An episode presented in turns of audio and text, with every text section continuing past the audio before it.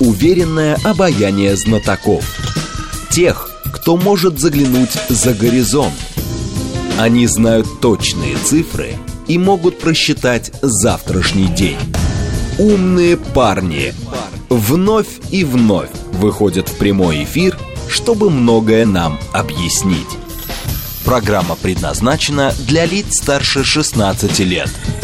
15.06, столица радиостанция «Говорит Москва». У микрофона Евгения Волгина. Программа «Умные парни». Наш умный парень Иван Тимофеев, генеральный директор Российского совета по международным делам, кандидат политических наук и доцент МГИМО МИД России. Иван, приветствую вас. Здравствуйте, Евгения. Смотреть можно в YouTube-канале «Говорит Москва». Стрим там начался, поэтому, пожалуйста, подключайтесь. Давайте начнем с а, исключения санкционного списка. Это прям новость-новость, угу. потому что такое случается редко. Но кого? Евросоюз исключил из санкционного списка четырех граждан России, в том числе владельца группы компании ЕСН Григория Березкина, экс-гендиректора Озона Александра Шульгина. А, в официальном журнале Евросоюза об этом говорится. Согласно документу, а, еще из списка исключены предприниматель Фархат Ахмедов и полковник вооруженных вооруженных сил России Георгий Шуваев, погибший в октябре 2022 года. Но по поводу погибшего, может быть, даже и ну, понятно, да. почему исключают из списка. А вот все остальные, с чего вдруг? Вроде бы так активно всех включали в списке, и тут что-то такое произошло, что конкретных людей исключают из него. Да, ну, с одной стороны, действительно, событие нестандартное на фоне того, что происходило последние полтора года.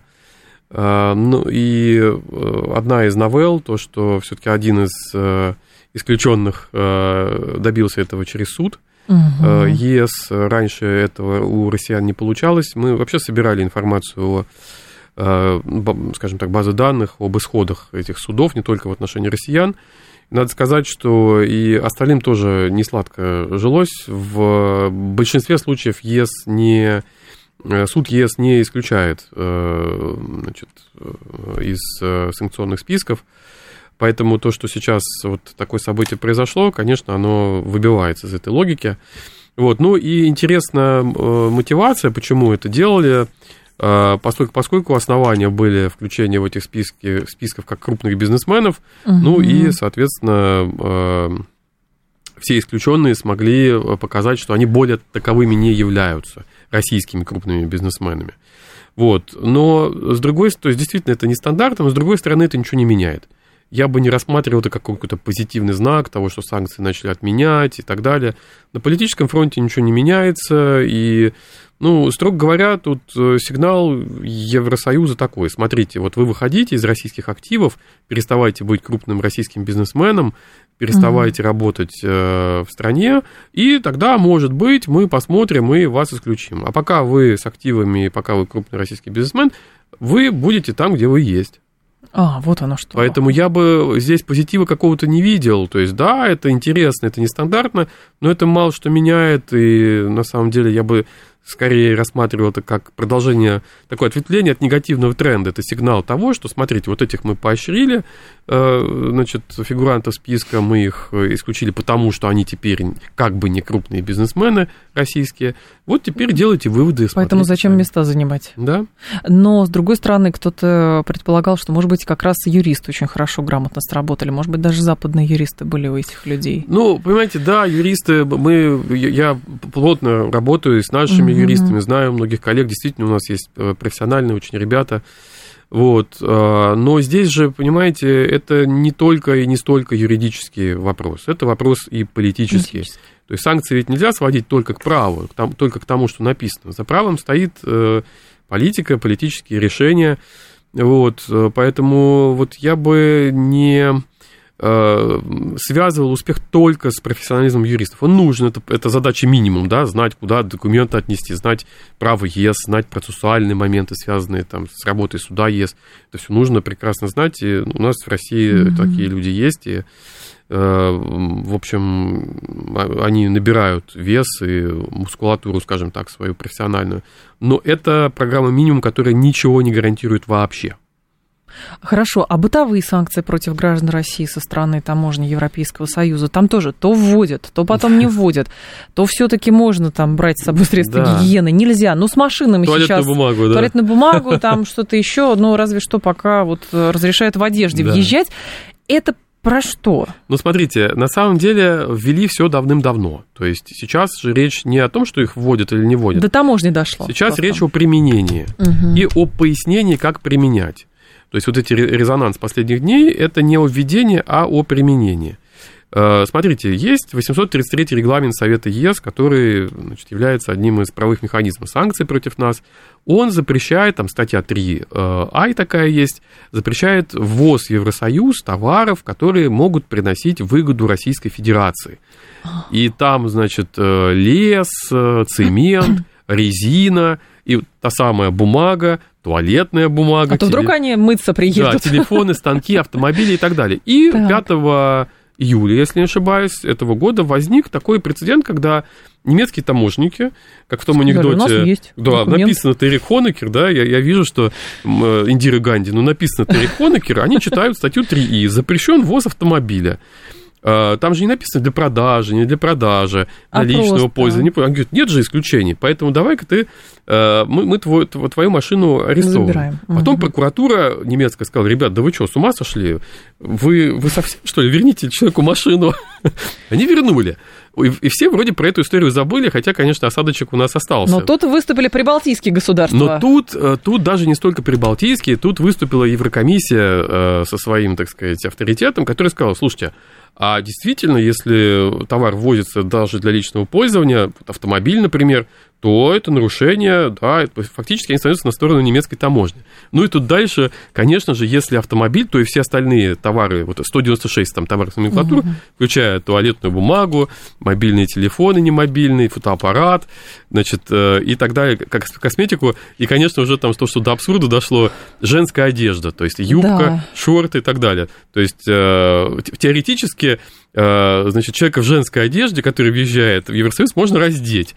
Вот. Э, Снять с нее украшения заодно. Ну, там, там есть, ну, да, да, серебро, изделие серебра и так далее. Теоретически. Конечно, практики такой нет.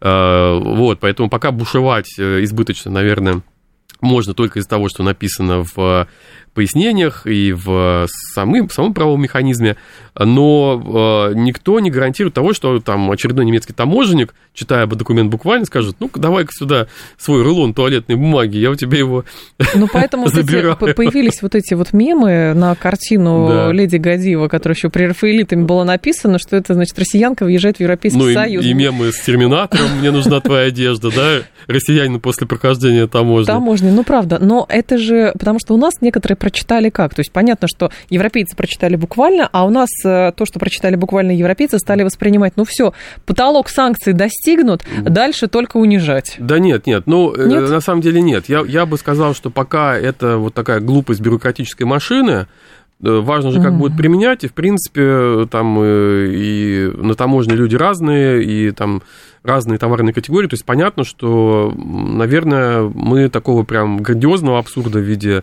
там, раздевания э, и отъема туалетной бумаги, наверное, не увидим. Я надеюсь на это. Но представьте себе, вот вы едете, допустим, по каким, ну что-то у вас какая-то есть нужда там, в страну X Европейского mm-hmm. Союза э, там, условно говоря, 90%, что правоприменение будет не абсурдным, но вы не можете до конца быть уверены, предполагать, что, да. предполагать, что оно будет, э, что оно не будет абсурдным, понимаете? mm-hmm. или будет не абсурдным. То есть это может произойти, и я считаю, что, конечно, это такой очередной э, такой гвоздик в гроб наших человеческих отношений с Европейским Союзом, потому что, ну, как, э, ну, можно, конечно, но... Ну, это же как раз про унижение. Да, действительно, это вопрос уже про унижение, которое пока на практике так вот не развернулось, но может это произойти. Вот, поэтому, и главное сейчас э, регуляторы себя по-разному ведут, там финны говорят одно, эстонцы говорят другое. Эстонцы прям да, взялись эстон... жестко все выполнять. Воспряли, да. Вот, э, и ты до, до конца видишь, э, нормальная реакция, слушайте, да ну, да ну, и все. И все, да. Там я поеду в другую рискованную юрисдикцию. У нас вообще русские туристы российские любят рисковать, там ездят во всякие там горячие точки отдыхать и так далее. Но тут, ну, если кто-то хочет рискнуть, угу. ну, пожалуйста. То есть я пока вот я бы не не раздувал эту историю, потому что пока это только на бумаге, да, и с редким прецедентом немецким. Но так как много чего неизвестного, неизвестности, абсолютно. она рождает тревогу, Конечно. и поэтому вся, всякие безумные абсолютно да. сюжеты голова рисует. И к тому же это накладывается на что? Вот смотрите, много случаев, действительно много на практике, когда Э, ты не под санкциями, но ты россиянин, у тебя есть счет в, е, в ЕСовском банке. И, в, и тебе его морозят без объяснения причин. Потому что у тебя паспорт неправильный. Потому что паспорт. Морозят на всякий случай, чтобы вдруг что не произошло. То есть тебя заставляют идти в банк, доказывать, что ты не верблюд, mm-hmm. что ты э, там ни в каких списках, да, они думают, э, разморозить, не разморозить. Ну, то есть все это волокита, процедуры и так далее. Вот, и это тоже в какой-то степени унизительно. Но в весь санкционный вал, а, который продолжался уже сколько, полтора года, mm вот с вашей точки зрения притихло, достигло своего пика или есть еще что закручивать? Да нет, есть на самом деле что закручивать, и можно расширять и списки экспортного контроля, и хотя они и так уже большие, там тысячи наименований, и то, что запрещено поставлять в Россию, и э, дальше э, блокирующие санкции расширять. Вот. Э, э, другое дело, что политический выхлоп от этого будет ну, нулевой или даже отрицательный, потому что, ну, это уже рутина, здесь уже э, ко всему этому привыкли.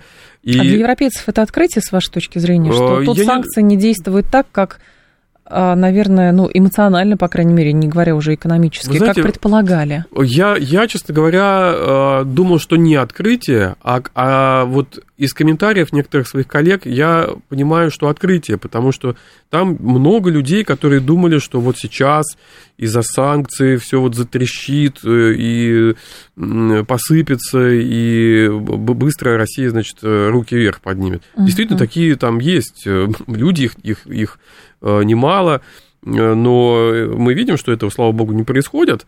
Э, с одной стороны, э, но а с другой стороны, ведь это как велосипед. Ты на нем едешь, ты не можешь остановиться. То есть, если 11 пакет, значит, должен быть 12 Вот хоть какой. И что там будет в этом 12 Ну, просто я, я же говорю, что можно его банально расширять.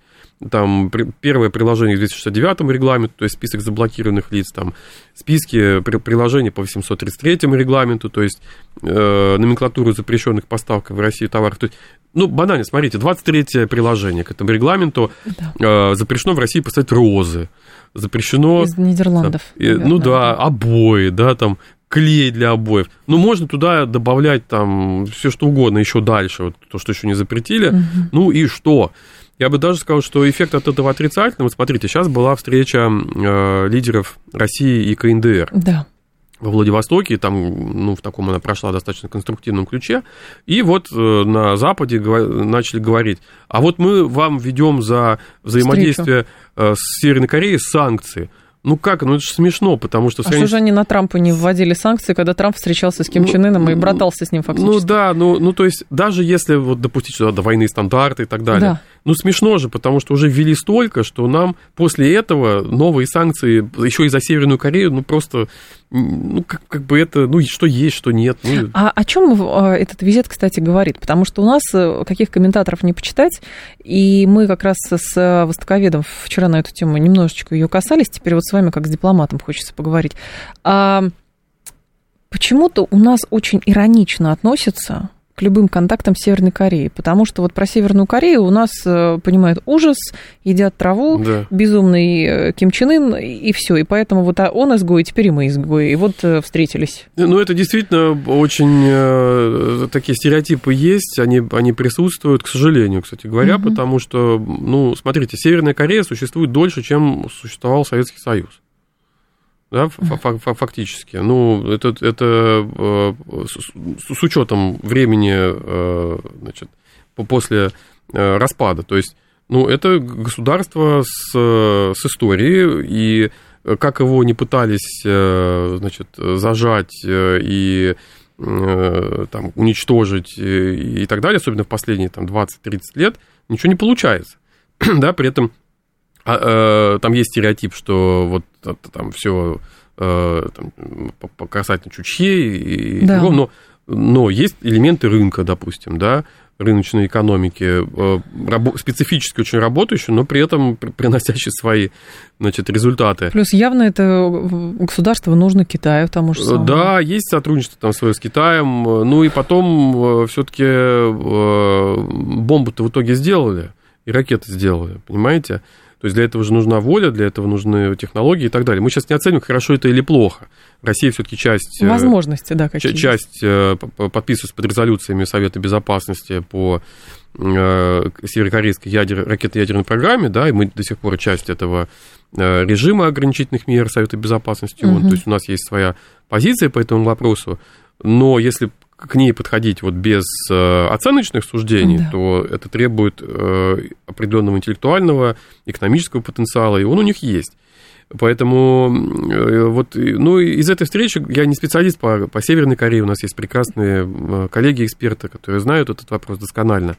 Я лишь скажу, что, на мой взгляд, все-таки эм, все-таки главный такой бенефициар здесь это Северная Корея, потому что за счет сближения с Россией на фоне украинского кризиса, угу. ну как первых шагов к этому сближению, да, э, все-таки им э, удается преодолевать международную изоляцию. То есть одно дело, когда у тебя э, один партнер великая там, там держава, другое дело, когда две великие державы. Да, одно дело, когда у тебя Иран, а другое дело, когда у тебя еще и появляется Россия. То есть вот эти стройные ряды изоляции, они начинают трещать по, по швам. А вот это интересно, кстати. Это же, по-моему, и было, вот э, я читала ваше издание, э, значит, э, не обновленное, а прежнее по санкциям. И угу. там же как раз тоже было очень интересно сказано, что вот эта вся политика, с одной стороны, протекционизма, с другой стороны, санкционного давления, она все равно какой-то вот пика какого-то достигает, а потом уже, ну, работать не может, потому что, ну, с тем же самым Ираном, сколько он под санкциями находился, да, у нас тоже очень очень стереотипное мнение по поводу Ирана существует, и опять вот они в изоляции, мы в изоляции, и будем теперь э, жизнь свою доживать таким образом, не самым ярким. Но по факту промышленность выстояла, а так или иначе торговля нефтью продолжалась, продолжалась, а со страны Ближнего Востока в это включались, включались, несмотря на санкции, угрозы э, смежных санкций и так далее. То есть действительно какой-то вот э, пик пройден. Ну, я бы так сказал, смотрите, э, санкции вредят. Это нужно это понятно, понимать. Да. Ущерб они наносят, они искажают рыночные отношения нормальные, они повышают издержки, причем сильно. Э, там, тому же Ирану нефть приходится продавать с дисконтом да, то есть они вынуждены терять. Не только Ирану. И, и нам теперь, да, тоже, э, и это проблема с нефтепереработкой из-за э, там, экспортного контроля, это проблема с финансовыми транзакциями из-за финансовых угу. санкций и так далее. Иран хлебнул на себе все, все вот это. Но э, опыт же Ирана показал, что при наличии политической воли во, во всем этом тоже можно жить, государство можно сохранять, политический порядок можно сохранять и даже где-то местами и развиваться, потому что, смотрите, там на север, на сельское хозяйство Ирана, да, его не было до 79 года в том виде, в котором оно есть сейчас. Все-таки это, это две, две большие разницы. Угу. Там в ряде промышленных отраслей, то есть, да, машины они делают не ахти какие, но делают ведь, понимаете? А, по, по той же, значит, по, по, по той же ракетной программе идет движение вперед, там, по ряду там, систем вооружений и так далее. То есть, э, в принципе, э, иранцы вообще люди, как, как культура, с большими такими интеллектуальными традициями, это видно и чувствуется. То есть, э, даже несмотря вот на, на, на, на так, такой большой прессинг, страна выстояла. Но, конечно, видно даже невооруженным взглядом, да, видно и, и страдают и, и больницы, и медицина, то есть то, что можно было нормально, там, медикаменты, медицинское оборудование получать и там да. лю, людей лечить, э, с этим есть перебои, да, э, и это, конечно, то есть санкции, конечно, влияют и на реализацию прав человека, и право на, даже право на жизнь, даже право на, на то же образование, да, потому что там, ты хочешь заказать книжку там в каком, как, какую-нибудь западную, а тебе не дают. Да. да не, Потому что у тебя паспорт неправильный, и карточка да, неправильная. и карточка неправильная, да и, и сам ты из, из, из страны под санкциями.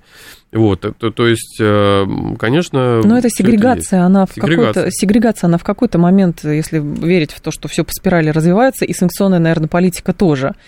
А этому когда-то придет конец, и при каких условиях, как вы думаете? То есть это к вопросу о том, как развивается санкционная политика, и как, э, где признаки того, что она увядает. Да, вы знаете, ну, в международных отношениях, вообще в политике в целом, э, нет ничего постоянного.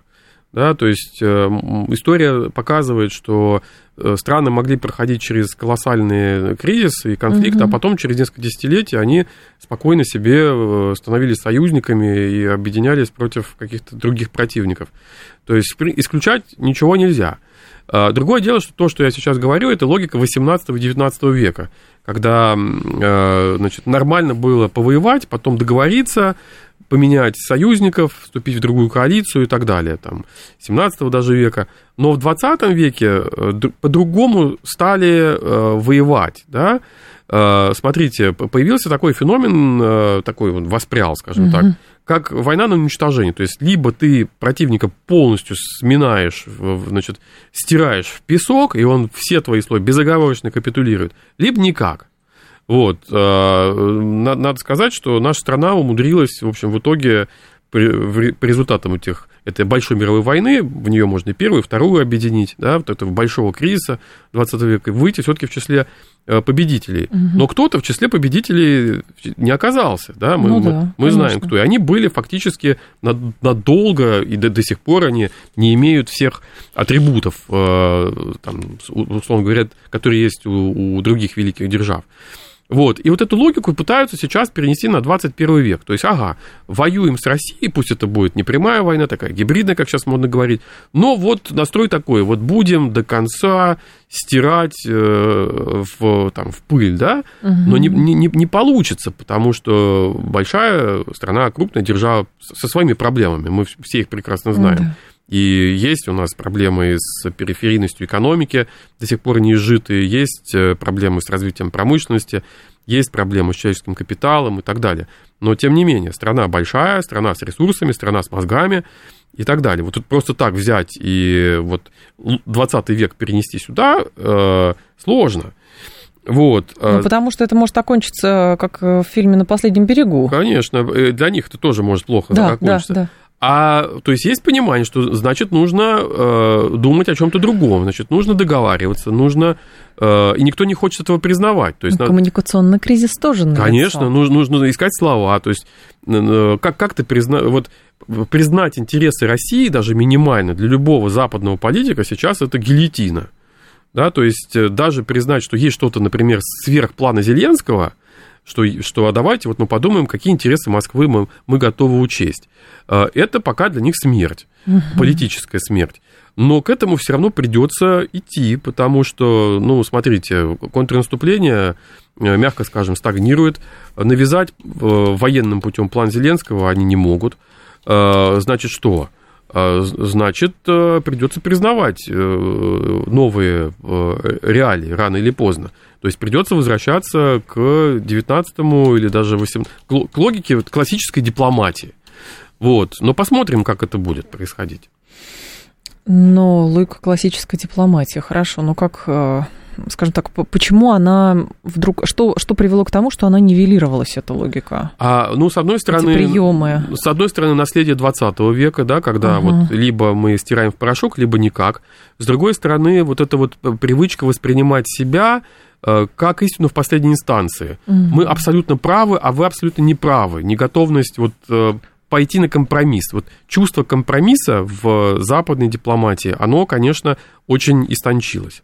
А, Иван Тимофеев с нами, генеральный директор Российского совета по международным делам, кандидат политических наук, доцент МГИМО МИДа России. Стрим в Ютубе продолжается. Сейчас информационный выпуск, и мы вернемся. Уверенное обаяние знатоков. Тех, кто может заглянуть за горизонт. Они знают точные цифры – и могут просчитать завтрашний день.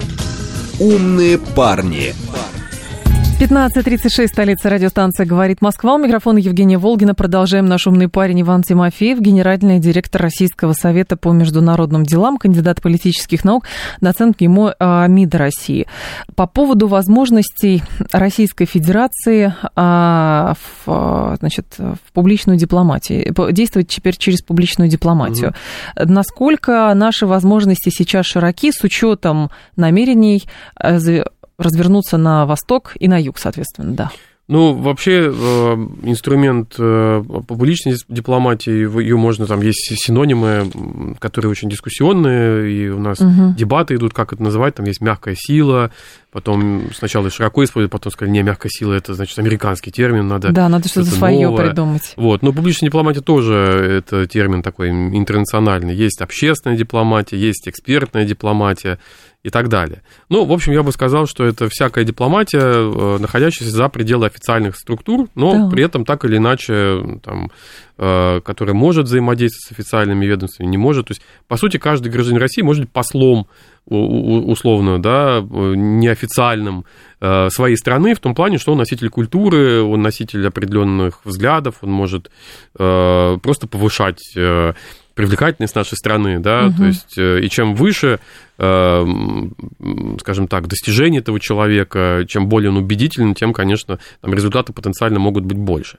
Вот, но вот на восточном направлении, условно восточном, да, там, на восточном, южном и так далее, конечно, многое нужно делать, э, и здесь мы давно говорим о повороте на восток, но все-таки вот такая экзистенциальная необходимость э, жизнь заставила после э, значит, начала специальной военной операции и того массива санкций, который на нас обрушился. Потому что Э, ну, бизнес э, на западном направлении э, скукоживается, он существует, продолжается, живет торговля России и ЕС, несмотря ни на что, и так далее. Но, тем не менее, в общем... Пример Эстонии не даст соврать. Да, тем, тем не менее, стало намного хуже. С точки зрения человеческого капитала мы и человеческой связи мы уже обсудили тоже. Ну, люди ездят, живут даже, угу. продолжаются какие-то человеческие контакты, но стало тоже хуже. А с другой стороны, возможностей больше появилось на китайском направлении, на индийском направлении и так далее. Но у нас, с одной стороны,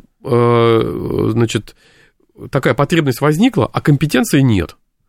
Да, то есть людей, знающих китайский язык, их намного меньше, чем знающих Английский. Там, условно, ну, английский, ладно, он такой интернациональный, вот, э, и это, сейчас это лингва франка такая, там и китайцы для них, английский это первый иностранный. Но если серьезно работать с Китаем, вам английского языка не хватит.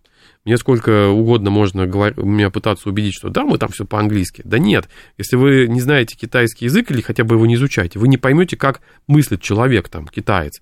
Потому что мы возвращаемся к структурализму классическому, да, там, десасюру и прочим. Структура языка определяет в том числе и структуру мышления не поняв структуру языка, вы не поймете, как мыслят люди. Поэтому, если серьезно занимаешься страной, то, конечно, надо понимать а, а, язык, да, хотя mm-hmm. бы, ну, ну, хоть как-то. Э, но даже если мы возьмем Индию, э, тоже, ну, там э, можно с английским языком работать вполне, но тоже штаты разные, разные менталитеты, страна очень многокультурная, так. и во все это нужно вникать, нужны, нужно просто понимаете, культурные компетенции так, такие наращивать. А, наши государственные институты, ну, назовем это публичной дипломатии, конечно, там, Россотрудничество, а, некоторые другие, они, ну, ну сотрудничество как, как, как центральное, они, конечно, много делали и продолжают делать, но ресурс ограничен, да, э, у нас вот, э, ну, нельзя всю публичную дипломатию Э, взваливать на одно федеральное агентство, да, то есть ну, они конечно. так прыгают выше головы, да, то есть выше того ресурса, который э, у них есть. То есть это, конечно, дело гораздо э, более, более, более широкое.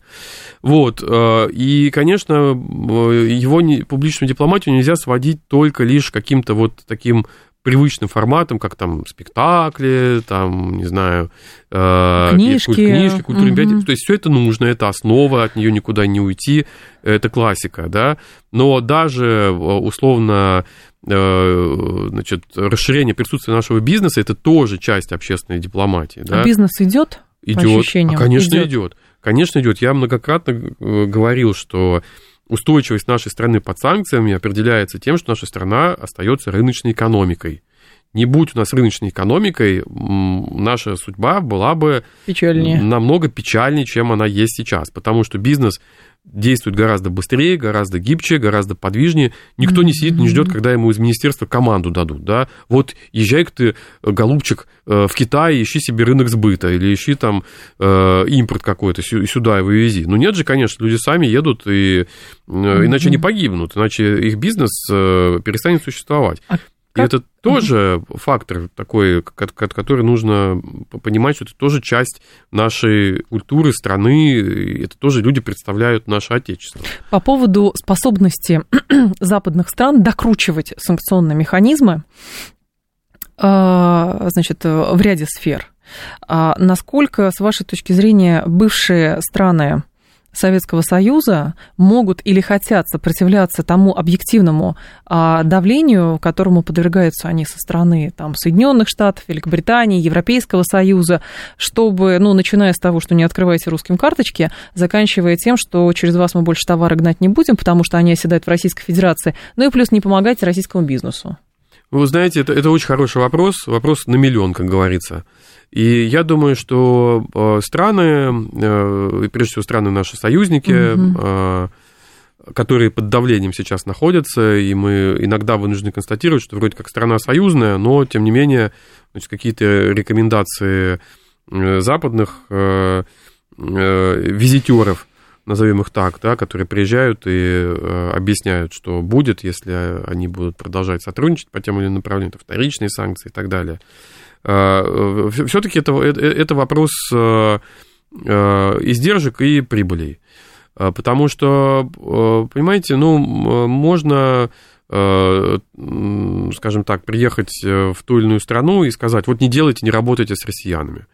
Но тогда нужно понимать, что страна теряет ну, большое количество процентов своего ВВП, например. Ну, там либо кому-то просто дают, чтобы этот человек, э, конкретное лицо должностное разорвало какие-то контакты, либо на него папочку открывают. Ну да, открывают, но, но действительно есть фактор того, что у, у некоторых, в некоторых странах капиталы элиты находятся Конечно. в западных банках, там дети учатся в западных университетах. Ну, это и у нас, в общем, тоже было, и, и кстати... Да и есть наверняка. И, и это тоже есть, мы осуждать никого не можем за, за это. То есть люди, если не нарушают закон, то, то пожалуйста. Вот. А, другое дело, что, конечно, эту зависимость можно политизировать и выкручивать руки, угу. но рано или поздно встает вопрос, хорошо, а, мы разрываем связи с Россией, и что, нам компенсируют вот эти вот выпадающие доходы? Пообещают пообещают, а сделают или нет. А нужно же как-то людей кормить и вообще что-то как-то делать. Ну, где-то там возьмем э, Армению, да, после начала СВО э, скажем так, банки армянские перевыполнили свои показатели э, по открытию, всяких, по, по открытию да? Да, по, по оборотам значительно. И даже речь не шла о нарушении санкций. Ничего не нарушали, потому что все-таки туда приходили люди не подсанкционные. Санкционных лиц их 1700 э, порядка, если брать американские, там, SDN э, по 14.024 указу, ну, добавим сюда правило 50%, так называемое, ну, хорошо, ну, несколько тысяч, да, но а россиян, там, а, активно работающих, их десятки миллионов. Э, ну, и так или иначе, они в растущей степени используют там тоже те, те же, особенно те, кто на, на внешнем контуре работает, армянские, казахстанские банки и, и, и, и так далее это в большинстве случаев не предполагает нарушение каких-то санкционных норм. И там в том же Казахстане россиянам спокойно открывают карточки, там не очень хотят работать с картой МИР, но говорят, если ты не под санкциями, пожалуйста, приезжай, открывай там угу. э, визу, мастер-карт, э, да, ну там возникнут сложности, ну, нам придется закрыть. Но так вообще, э, собственно, россияне там работают. Другое дело, что, конечно, бывают прецеденты, когда банки говорят, нет, вот с подсанкционными компаниями мы работать не будем, это, конечно, вызывает резонанс, потому что, ну, как страна-союзник, а карты мир, там, условно, избегает, да, или страна-союзник, а Э, там, с, какими-то подсанкционными лицами российскими не работает. Ну, у нас на политическом уровне, да, на политическом уровне у нас здесь тоже сложилось. Мы декларируем, что мы входим в положение, сложная да, ситуация ну, у этих стран тоже, поэтому, ну, что мы будем на них давить или там, ну, разрывать да, отношения точно не будем. Да, ну, и я бы сказал, что здесь э, правительство этих, этих стран, наших э, союзников, партнеров, дружественных стран, они тоже себя аккуратно ведут, они говорят, что это не наша позиция, это не позиция государства, это позиция вот банка. Вот ну, есть да. банк, он, он, он сам решает, э, берет на себя риски. Но дальше, в общем, здесь э, тоже, понимаете, ведь реальность, она такая многообразная и сложная. И вот эта наша евразийская культура большая, она здесь тоже э, свои зазоры имеет, да, то есть они могут о чем-то, скажем так, говорить визитерам из да. западных регуляторов, а, в общем, делать по-своему. И да, там прилетают вторичные санкции, сейчас вот 4 Э, киргизские компании попало. Но эти компании, они э, относительно новые, им всего-то год от роду. Ну, какие-то еще компании еще более да, молодые появятся. Вот, какие-то еще более молодые. То есть вот эта вот реальность, э, она же не стерильная, да, это же не операционная. А это такое, в общем, живая... Э, Броуновское движение. Броуновское скорее. движение, ну, где-то броуновское, где-то не очень, но это живая жизнь, да? Закваска, как у Джек Лондона, mm-hmm. помните? Да, в морском да, блоке. Это да. такая закваска. Вот, и она живет своей жизнью. Тогда еще такой момент есть. А, соответственно, Минфин неоднократно наш, да даже и Центральный банк, периодически финансовые власти говорят, у нас есть какие-то механизмы, мы их прорабатываем, законодательные или, может быть, еще какие-то. По поводу обмена замороженных в ответ на действия европейцев э, активов э, инвесторов иностранных здесь на то, чтобы хоть часть, не крупную, но часть какую-то, европейцы отдали и перестали замораживать, держать у себя. А какие механизмы действительно существуют? Или это все кануло в лету и 300 миллиардов, и здесь и большие федеральные деньги, и, соответственно, частные деньги, и даже совсем маленькие частные деньги. Ну, вот как, как мы это называем, обмен пленными активами. Обмен, да, совершенно верно, обмен пленными активами, да. Вот, ну, вы знаете, я, я думаю, что такие э, планы, они разумные, и, э, ну, действительно, об этом нужно думать, и уже, судя по всему, там, движение в этом направлении есть. Э, вот, но, но все равно мы видим, что санкции, э, как, как мы повторяем много раз, нормальную жизнь искажают. Угу. Потому что, смотрите, в любом случае, ну хорошо, мы, мы э, это, это, такие планы лучше, чем ничего.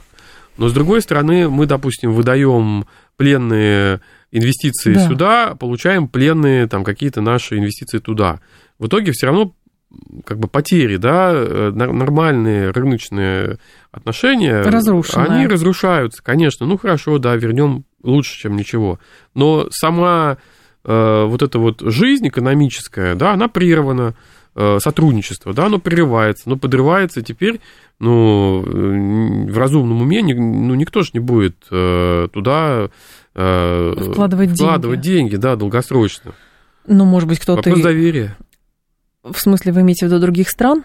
всех стран, понимаете? И, и сейчас, э, ну, допустим, э, в какой-то момент э, там политическая обстановка, я не вижу сейчас никаких признаков для того, чтобы как-то нормализовались отношения с Западом, и не нужно их пытаться налаживать просто ради mm-hmm. того, чтобы они наладились. Да? Есть конкретные интересы безопасности, которые Россия преследует, и, и естественно, пока они не будут в той или иной степени реализованы, э, налаживать отношения просто ради того, чтобы они были, было бы неразумно. Но, но э, нельзя исключать, что рано или поздно это может произойти. То есть, да, политика может пойти э, другим путем. Но у таких психологических явлений, как доверие, как ожидание, существует большая инерция. Да, и вот там наше доверие к западному рынку – их доверие к российскому рынку, предпринимателей, оно еще долго будет, ну, скажем так, э, оставлять зазоры. А я бы, честно говоря, здесь ремарку одну допустила, потому что, как показывает практика, а, интервью, например, некоторых э, там, богатых людей, которые бизнес строили здесь, но по каким-то причинам попали под санкции, например, кто-то уехал, вот, э, и, соответственно, пытаются сейчас вымаливать себе разморозку да. активов и снятие санкций, получается, что, ну, вот там президент России говорит, надо понимать буквально. Говорит, возвращайтесь, потому что иначе замучаетесь там пыль глотать. Ну, да. Нет, все равно оставались там. А потом санкционное давление, ну, ввели санкции. Теперь они говорят, да нет, да я всегда был против, да еще да. что-то. То есть как раз эта инерция сохраняется, что там-то все равно хорошо, там белые люди все э, да, знают, а у нас джунгли. А у нас джунгли. И, соответственно, это помутнение рассудка было, что я с ними работал, но я хочу быть с вами и дальше вкладываться туда. Более того, я уверена, что и здесь, в Российской Федерации, есть там богатые, состоятельные люди, представители элиты, которые говорят, ну вот мы условно зажмуримся, сейчас как-то все рассосется, и будет как раньше?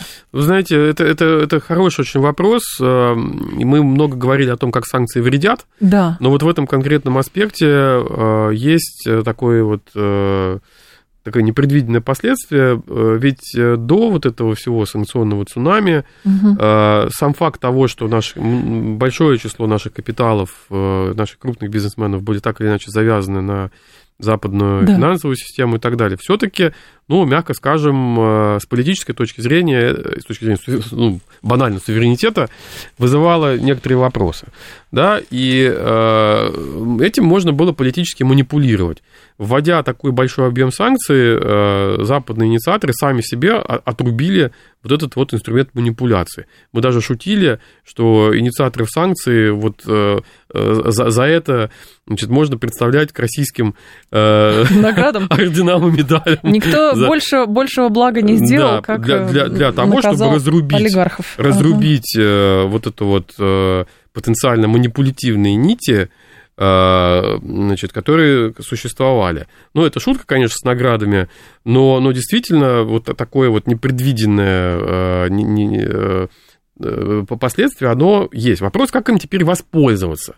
Потому что если мы здесь э, сумеем э, сделать домашнее задание, которое давно уже нужно, нужно делать, это Э, повышение привлекательности инвестиционной, mm-hmm. прозрачность, значит, принятие решений в политике в отношении бизнеса, да, ну, вот все, главенство закона и так далее. Мы, мы же не говорим, что у нас все идеально в этом Конечно. вопросе. Вот, вот если мы подтянем здесь, что называется, на наш уровень туда, бизнес увидит, что мы остаемся здесь, действительно, спокойная гавань, Россия, ну, не надо, там опасно, а здесь нет. Но если мы этого не сделаем, я не говорю, что у нас вообще все плохо и так далее. Ну, ну есть возможности работать. По крайней мере, они сейчас более э, э, безопасные, чем чем на Западе. Но если мы этого не сделаем, э, то капиталы могут побежать на тот же Восток большой.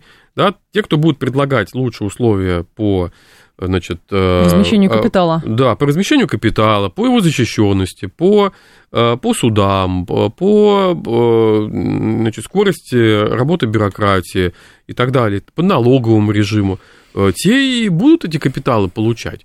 Вот, поэтому, конечно, нам здесь расслабляться нельзя и идеализировать того, что вот теперь на Западе плохо, а у нас все хорошо, и мы теперь получим все капиталы назад. Да вот нет, и заживем. Нет, у них тоже понятно, что тоже свои проблемы существуют, но, соответственно, у них своя логика, как вы говорите, там, манипулятивные плюсы идти на пролом, только, по-моему, и больше никак.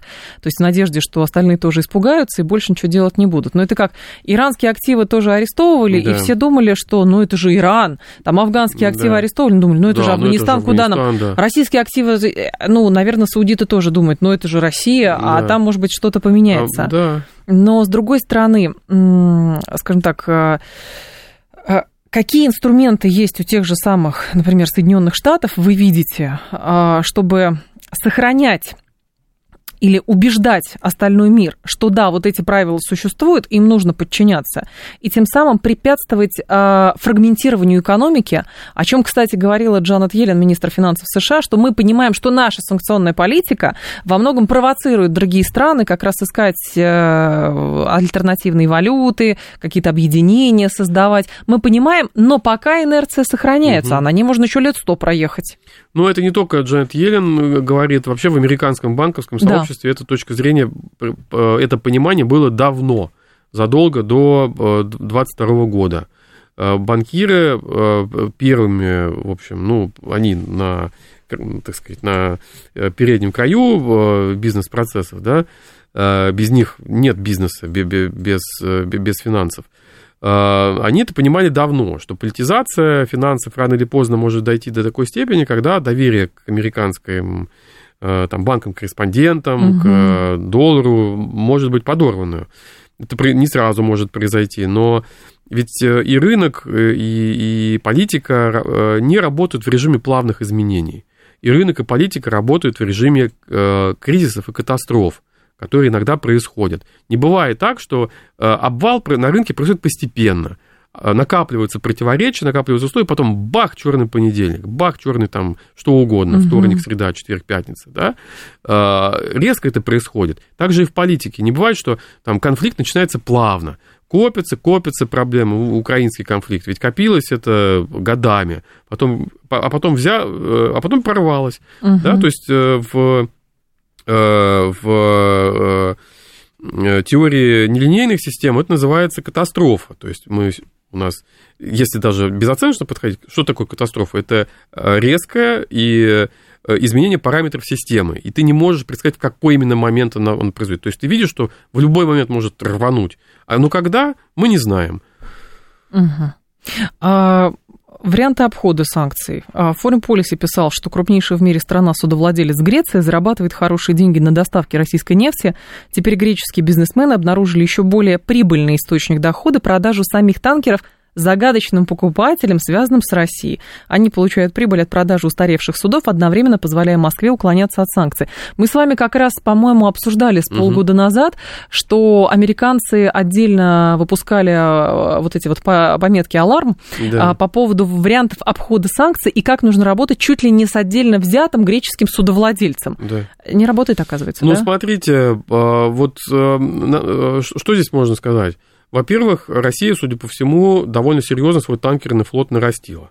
И по понятным причинам в открытых источниках мы не найдем там то, точных цифр, объемов и так далее. Да и не надо. И да и не надо. Вот, но, но, но, но очевидно, что такая политика есть, она вполне разумна. То есть, если тебе переграет кислород, естественно, нормальный инстинкт жизни найти другой путь, то есть угу. свой танкерный флот, да, каким бы он ни был, старым, новым, большим, в плане там тоннажа кораблей, маленьким, он должен быть, ты должен возить сам, чтобы тебе не мешали.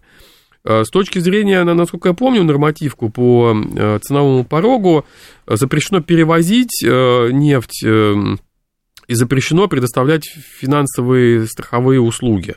Ну, а если ты просто продал танкер э, некой компании, Команде. ну, продал и продал, ты ж не возишь, не возишь, не финансируешь, не финансируешь, не страхуешь, не страхуешь. Какие и проблемы? Все. Да? Но мы сейчас, по крайней мере, не наблюдаем. Помните, тоже это был один из элементов торговли рисками, что сейчас в море появятся какие-то, значит, э, корабли, американские, которые будут арестовывать, досматривать какие-то танкеры. Ну, это есть это пока практика. только с Ираном было. С Ираном, да, есть такая практика перехвата иранских танкеров, конфискации иранской нефти. Кстати говоря, забавные были анекдотические случаи в американской торговой статистике, ага. когда там появлялись показатели по импорту нефти, там импортер Иран, э, то есть экспортер Иран, вот, ну, понятно, что это конфисковывалось, да, а в, в торговой статистике это отражалось как, значит, импорт э, как будто из Ирана. Из, из Ирана. Ну, это смешно, потому что давно он, он запрещен уже. Вот, а, но все-таки Понимаете, насколько массовой будет эта практика, э, пока непонятно. Я не думаю, что э, тут э, с огнем будут избыточно играть американцы. Иван Тимофеев был с нами, генеральный директор Российского совета по международным делам. Иван, спасибо, ждем вас снова. Да, спасибо, Евгения. Далее у нас информационный выпуск. Завтра в «Револьвер» к вам вернусь в 10 утра. Всем хорошего вечера.